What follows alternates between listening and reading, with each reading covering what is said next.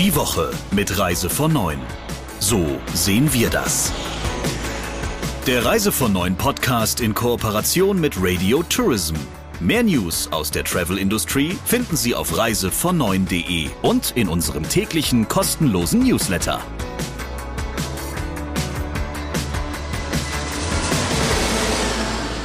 Herzlich willkommen zum Reise von 9 Podcast mit dem Chefredakteur Christian Schmicke und mit Sabrina Gander, der Geschäftsführerin von Radio Tourism. Du hast ja jede Woche ein ganz besonderes Thema, etwas, wo du sagst, da sollte man vielleicht mal die Lupe, die journalistische Lupe draufsetzen. Und diese Woche hattest du ein Gespräch, das hören wir ja gleich, mit einer ganz besonderen Dame auf Mallorca. Und ich habe das Gespräch ja schon gehört und ich bin total baff, muss ich wirklich sagen, denn die erzählt Geschichten von dieser Insel, die ich so nicht gewusst habe und wo ich mich auch frage, warum wissen wir das eigentlich nicht? In der Tat, Sabrina, genau das habe ich mich nämlich auch gefragt. Und tatsächlich hat mich dieses Gespräch und auch die Vorbesprechung, die wir dazu gemacht haben, im positiven wie auch im negativen sehr beeindruckt. Konkret, du hast es ja schon gesagt, geht es um die Baleareninsel Mallorca. Und was wir sicher alle mitbekommen haben, ist, dass Mallorca und die Nachbarinseln durch das Corona-bedingte Fernbleiben von Touristen noch härter getroffen worden sind als viele andere Teile Europas und auch als andere Teile Spaniens. Nur um mal ein Beispiel zu nennen, die Arbeitslosenquote lag vor einem halben Jahr auf Mallorca bei knapp 20 Prozent und bei den Jugendlichen waren es fast 40 Prozent, bei Frauen sogar über 40 Prozent. Welche Folgen das konkret hatte, das malt man sich hierzulande zwar immer so ein bisschen aus, aber tatsächlich hat das, was ich dazu erfahren habe, alles übertroffen, woran ich so gedacht habe. Wir sprechen nämlich heute mit einer Frau, die diesem Desaster, das infolge der Corona-Krise auf Mallorca eingetreten ist, nicht tatenlos zusehen wollte und deshalb den Verein Hope Mallorca gegründet hat, um Menschen in Not mit Essen und anderen lebensnotwendigen Dingen zu versorgen. Und mein Gespräch mit Heimke Mansfeld bietet Einblicke in eine Wirtschaftskrise, deren dramatische Folgen gerade für die Schwächsten oft unterschätzt worden sind. Und es zeigt, das ist die positive Seite der Medaille, aber auch, wie viel man mit Engagement dagegenhalten und ausrichten kann. Also ich muss wirklich sagen, als sie zu dem Punkt kam und gesagt hat, dass die Türen aufgingen und ihr nicht klar war, dass die Menschen nichts mehr zu essen hatten, da hatte ich Gänsehaut. Und damit habe ich nicht gerechnet, dass das auf der Lieblingsinsel der Deutschen solche drastischen Zustände gab für die Mittelschicht, betont sie ja. Richtig, das war auch für mich ein völlig überraschendes Ausmaß. Dann lass uns doch gerne mal reinhören. Hallo Heimke Mansfeld. Hallo, schönen guten Abend. Sie sind auf Mallorca, Sie leben auch auf Mallorca und wenn man über Mallorca touristisch geredet hat in den vergangenen Jahren, jedenfalls bis 2020, dann ging es da häufig um Overtourism, es ging um Themen wie steigende Preise für die Einheimischen, es ging um natürliche Ressourcen und das Thema Tourismus und dann kam der März 2020 und dann kam Corona und Touristen kamen dann erstmal gar keine mehr. Was ist dann auf der Insel passiert? Also auf der Insel ist na klar für die Leute, die ökonomisch und finanziell auf der sicheren Seite sind, eine tolle Sache passiert. Ich sage mal, die Natur konnte sich etwas erholen. Die Vögel zwitscherten wieder etwas lauter. Die Delfine kamen wieder in die Buchten geschwommen. Für die Menschen, die aber hier ihre letzten Investitionen in ihren touristischen Betrieb gegeben haben, eben halt um ihr Hotel hier zu richten, für die Menschen, die sie jetzt eben halt besuchen kommen sollten, für die gab es na klar blankes Entsetzen, weil es kam keiner. Und wir waren in einem sehr harten Lockdown, der sich hier in Mallorca ganz anders widerspiegelte als in Deutschland. Also wir waren wirklich in unseren Häusern, sage ich mal, wie in einem Luxusgefängnis. Wir durften nur raus, wirklich um einkaufen zu gehen. Und wir durften im Prinzip auch das nur eben halt nach einem Nachweis, wenn wir angehalten wurden, ist, dass wir dieses, also einen Bon aus dem, aus dem Supermarkt hatten, es war große Angst, es war große Verzweiflung. Äh, auf den Straßen hier vor Militär. Und es ist na klar so, wie es in Deutschland war, dass diese sozialen Unterstützungen sehr schnell freigemacht wurden und die Menschen eben halt auch finanzielle Unterstützung bekamen. Äh, hat es hier weit über zehn bis zwölf Monate teilweise gedauert und die Menschen eben halt konnten Miete nicht bezahlen, sie konnten sich keine Lebensmittel kaufen. Man kann eigentlich sagen, der Mittelstand fing an zu hungern. Also wir haben, die Leute haben hier wirklich Hunger gelitten. Und dann, das ist ein Grund, warum wir heute miteinander sprechen, haben Sie gesagt, das kann ich mir nicht einfach angucken. Was haben Sie dann gemacht? Naja, und dann war es genauso wie bei uns. Ich glaube, wenn man sich mal ein bisschen zurückversetzt in diese Zeit, äh, wo wir ja alle zum Anfang nicht wussten, was geschieht hier. Wir haben ja alle gedacht, okay, das wird jetzt 14 Tage dauern und dann ist es vorbei. Und als wir sehen, gesehen haben, es waren nicht 14 Tage und es geht in die Verlängerung, in eine schlimme Verlängerung, war es im Prinzip so, es gibt die Menschen, die sagen, äh, äh ja, ich lasse es über mich ergehen und es gibt na klar Leute, die handeln. Und ich war na klar in einer guten Position, noch handeln zu können weil es äh, mir finanziell nicht schlecht ging. Und ich kam in Kontakt mit meiner auch Mitgründerin und wirklich guten Freundin, Jasmin Nordic. Und äh, wie es so ist, ich meine, man plauderte bei einem Gläschen Wein, einem guten mallorquinischen Wein darüber, eben halt auch per FaceTime. Wir durften uns ja absolut nicht sehen. Es war ja absolutes Kontaktverbot hier in Spanien. Äh, plauderten wir darüber, was können wir tun, wie können wir diese Insel unterstützen haben eigentlich zuerst daran gedacht, kleine mallorquinische Betriebe wie Winzer, Boutiquen, irgendetwas zu unterstützen und haben sehr, sehr schnell festgestellt, dass eigentlich diese Unterstützung jetzt momentan in Lebensmittel bedeutet. Wir müssen eigentlich ganz, ganz schnell die Menschen dadurch erreichen, indem wir denen Essen geben, weil es sind so wahnsinnig viele Menschen in Schräglage gekommen. Und so konnten wir dann bei dem ersten, sage ich mal, Öffnen dieser Türen auf Mallorca, was am 13. Mai war, unsere erste Station in Santani eröffnen. Mittlerweile die erste Station von sieben, die wir hier betreiben, um die Lage auch nochmal verschärft darzustellen, wie es war. Wir durften eben ja nicht raus und ich bin dann eben halt, um mir die Genehmigung zu holen, diese Garage eben halt zu säubern und einzurichten, hier zu der örtlichen Guardia Civil, das ist für uns die Polizei, eben halt zu gehen und habe eben halt die gefragt, ob ich dann diese Garage einrichten dürfte. Na klar, auch etwas mit Angst, weil es war verbotenes Verlassen der Häuser waren hier mit Höchststrafen belegt von wirklich 10.000 bis 20.000 Euro. Das war also, hat man ja nicht mal kurz in der Portokasse. Und dann haben sie gesagt, ja, sehr gerne. Und dann habe ich gesagt, oh, ich bedanke mich ganz, ganz doll bei Ihnen. Und dann haben die gesagt, nein, wir bedanken uns bei Ihnen, weil wenn Sie schon wüssten, was hier in den Häusern, in den Wohnungen bei den Menschen los ist, äh, dann werden Sie sich erschrecken, sobald die Türen hier aufgehen. Und, und dementsprechend war es auch. Wir haben uns wirklich sehr erschrocken, muss ich sagen. Und diese Leute hatten, na klar, wirklich größtenteils keine Unterstützung, die ganzen zehn Wochen in dem harten Lockdown erfahren. Woher haben Sie die Lebensmittel bezogen und woher kamen die Menschen, die die verteilt haben? Also ganz schnell konnte sich das aufbauen und weiterentwickeln, weil es ist na klar so, äh, wenn man ein bisschen über uns liest, über Hope Mallorca, wird man mitbekommen, ich bin ab einem Salon hier in Santani, ich bin Friseurin, ich bin schon seit 22 Jahren ansässig, ich habe eben halt auch einen mallorquinischen Mann. Die Lebensmittel kamen, na klar, als allererstes darüber, dass wir spenden. Also ganz zum Anfang muss man sagen, wir sind einfach losgegangen, sehr blauäugig und haben für 400 Euro eingekauft. Und dann haben wir eigentlich festgestellt am ersten Tag, dass wir schon nachkaufen mussten.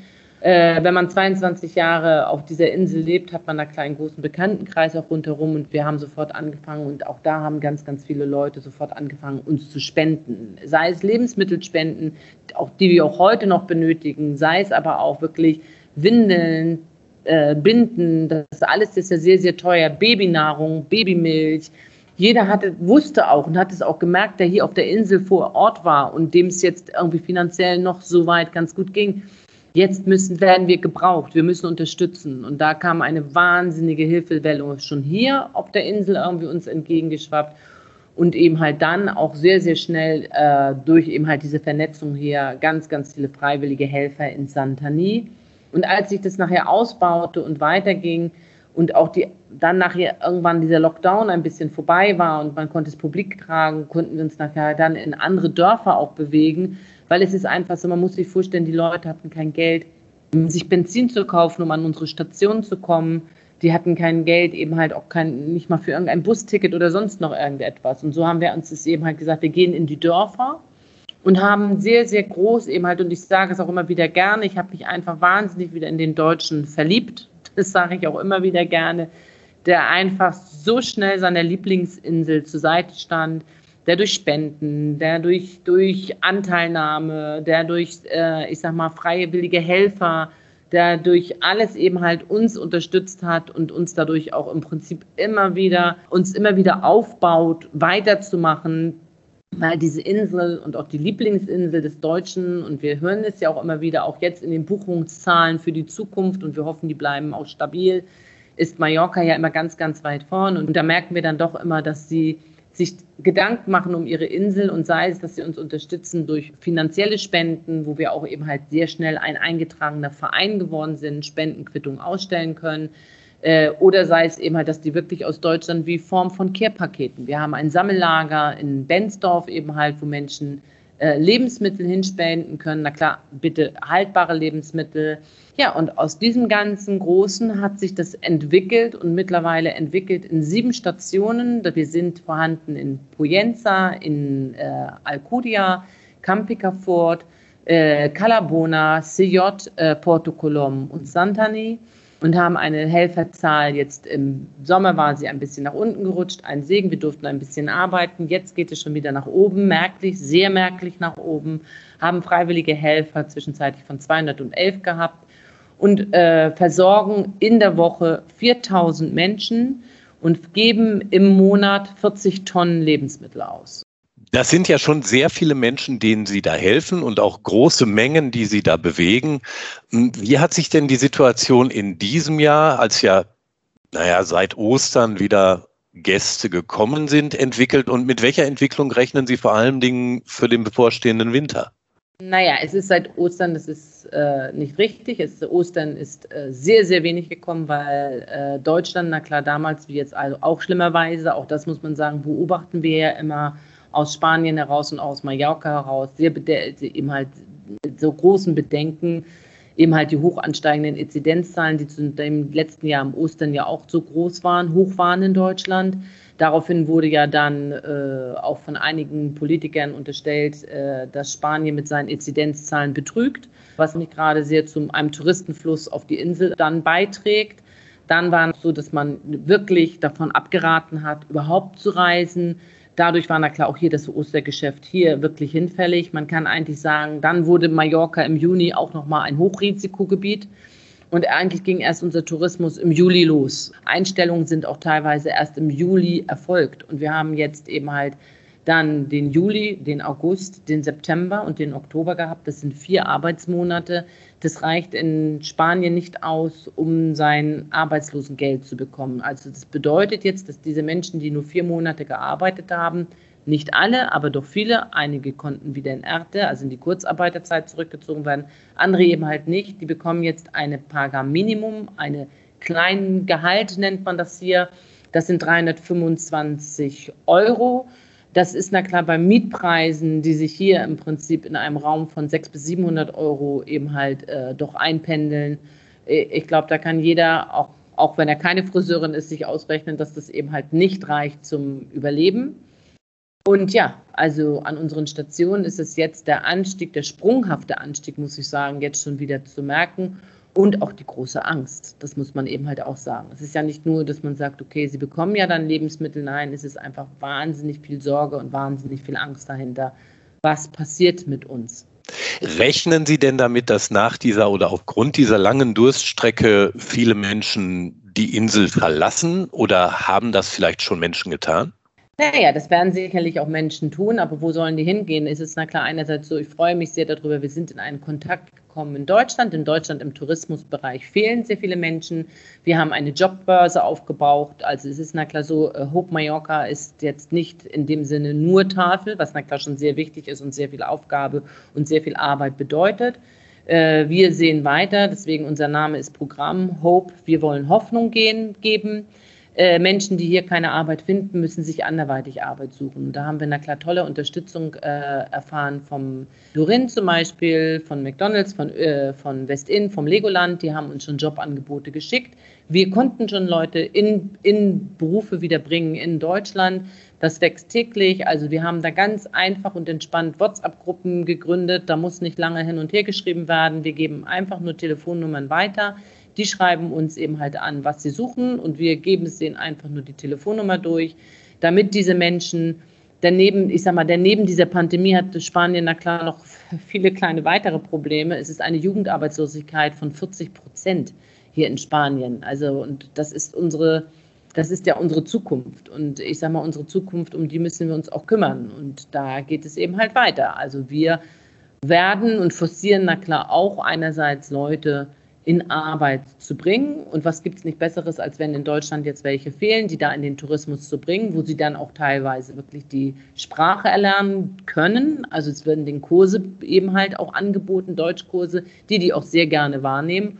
Und selbst wenn sie dann eben halt zurückkommen wollen, oder vielleicht bleiben sie auch, weil es junge Menschen sind und sagen, toll, Deutschland ist ja vielleicht doch schöner als Mallorca. Ich kann es mir kaum vorstellen. Aber es ist ganz einfach so, dass die dann eben halt da auch eine Zukunft erfahren und eine bessere Ausbildung erfahren. Das ist na klar auch das, was wir ein bisschen forcieren, also Menschen wieder in Arbeit zu bringen. Das heißt, potenzielle Arbeitgeber aus Deutschland dürfen sich auch gerne bei Ihnen melden. Hundertprozentig. Jeder, der zu unserem tollen Projekt irgendetwas Positives beizutragen hat, ist jederzeit mit offenen Armen sehr willkommen. Also es ist bei uns in vielerlei Hinsicht gegangen. Es ist jetzt das nächste, auch nebenbei das Projekt, was wir machen. Wir geben Nachhilfeunterricht, weil auch Schulausbildung ist wichtig. Wir geben jetzt in unseren Stationen, fangen wir an, den Kindern dieser Menschen, die ja auch sehr verzweifelt sind. Und wenn man sehr verzweifelt ist, hat man auch vielleicht manchmal nicht ganz den Kopf dafür frei, sich um die Schulausbildung zu kümmern. Da richten wir jetzt eben halt auch ein Nachhilfeunterrichtsstunden. Also wie gesagt, alle, die irgendwas zu diesen tollen Projekten beitragen können, zu dem tollen Projekt Hope Mallorca, sind immer bei uns mit offenen Armen willkommen. In der Tat ein tolles Projekt, das offenbar auch immer komplexer wird. Ja. Ganz lieben Dank, Heimke Mansfeld. Sehr gerne. Vielen Dank.